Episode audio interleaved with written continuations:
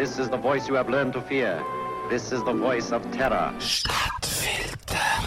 Wir werden von einer geheimen Weltelite regiert. Das ist für einen Verschwörungstheoretiker eine unumstößliche Tatsache. Letzte hat aber auch ein Autor von The Economist ins gleiche Horn gestoßen. Er hat aber nicht die Illuminati oder die Freimaurer im Verdacht gehabt, sondern an die globalen Banken denkt. Citigroup, Bank of America, JP Morgan Chase. Auch Ölgiganten könnte einem einfallen, Exxon, Shell zum Beispiel. Oder sind es die, die unsere Nahrungsmittel und Rohstoffe kontrollieren? Nestle zum Beispiel oder Glencore. Leute wie die Buchautorin Heike Buchter, die bringen einen anderen Namen ins Spiel, BlackRock. Das ist eine Investmentgesellschaft, wo an all diesen vorher aufgezählten Unternehmen beteiligt ist. 1988 ist sie gegründet worden und heute gilt sie als der größte Vermögensverwalter der Welt. Bald 5 Billionen Dollar kontrolliert das Unternehmen mit etwa 12.000 Mitarbeitern. Und mindestens einer davon ist ein Schweizer, der Philipp Hildebrand, gehört zu den Vizepräsidenten von BlackRock.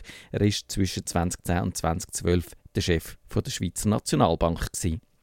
BlackRock. Es gibt keinen größeren Konflikt auf der Welt, wo die Interessen von dem Investmentgigant nicht tangiert wären, schreibt Heike Buchter. Zum Beispiel der Konflikt zwischen der Ukraine und Russland.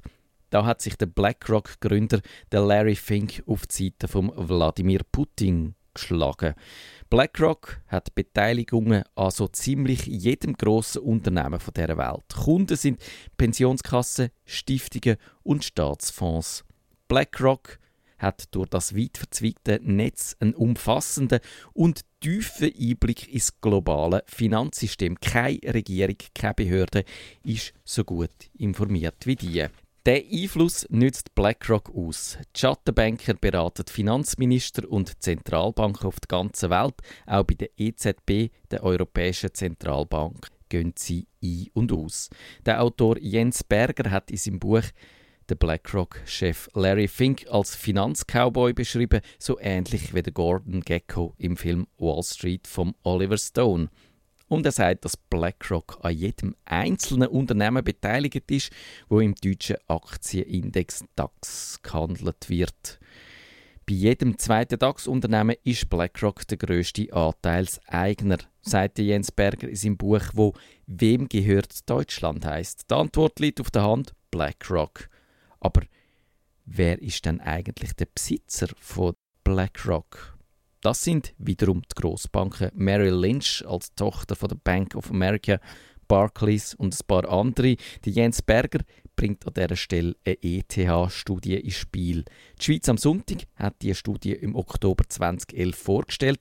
Die Erkenntnis, 147 Finanzkonzerne regieren die Welt.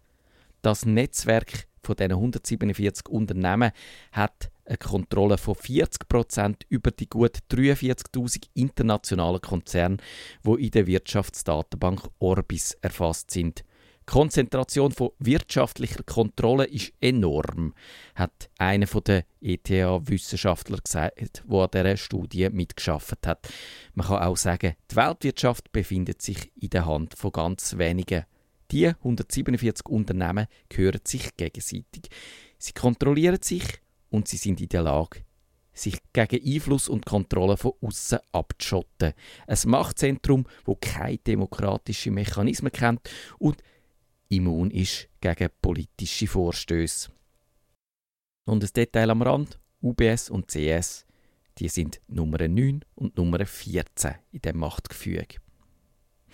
Es gibt jetzt die Nazi-Spinner, wo immer davon faseln, dass das Finanzjudentum die neue Weltordnung anstrebe. Nach dieser Verschwörungstheorie ziehen die Leute wie die Rothschilds im Geheimen ihre Fäden. Aber die Tatsache ist, bei den wahren Machtverhältnissen spielt die Religion keine Rolle und auch die politische Machtergreifung oder ein globaler Umsturz ist nicht zu erwarten. Der Jens Berger der schreibt, BlackRock sei ein Gigant ohne Agenda. Denn es läuft ja auch so ganz gut für die 147 mächtigsten Unternehmen. Warum sollten die Wählen an den bestehenden Verhältnissen etwas verändern? Hm. Und darum sind BlackRock und die 146 anderen Finanzgiganten auch kein Thema für eine schöne Verschwörungstheorie.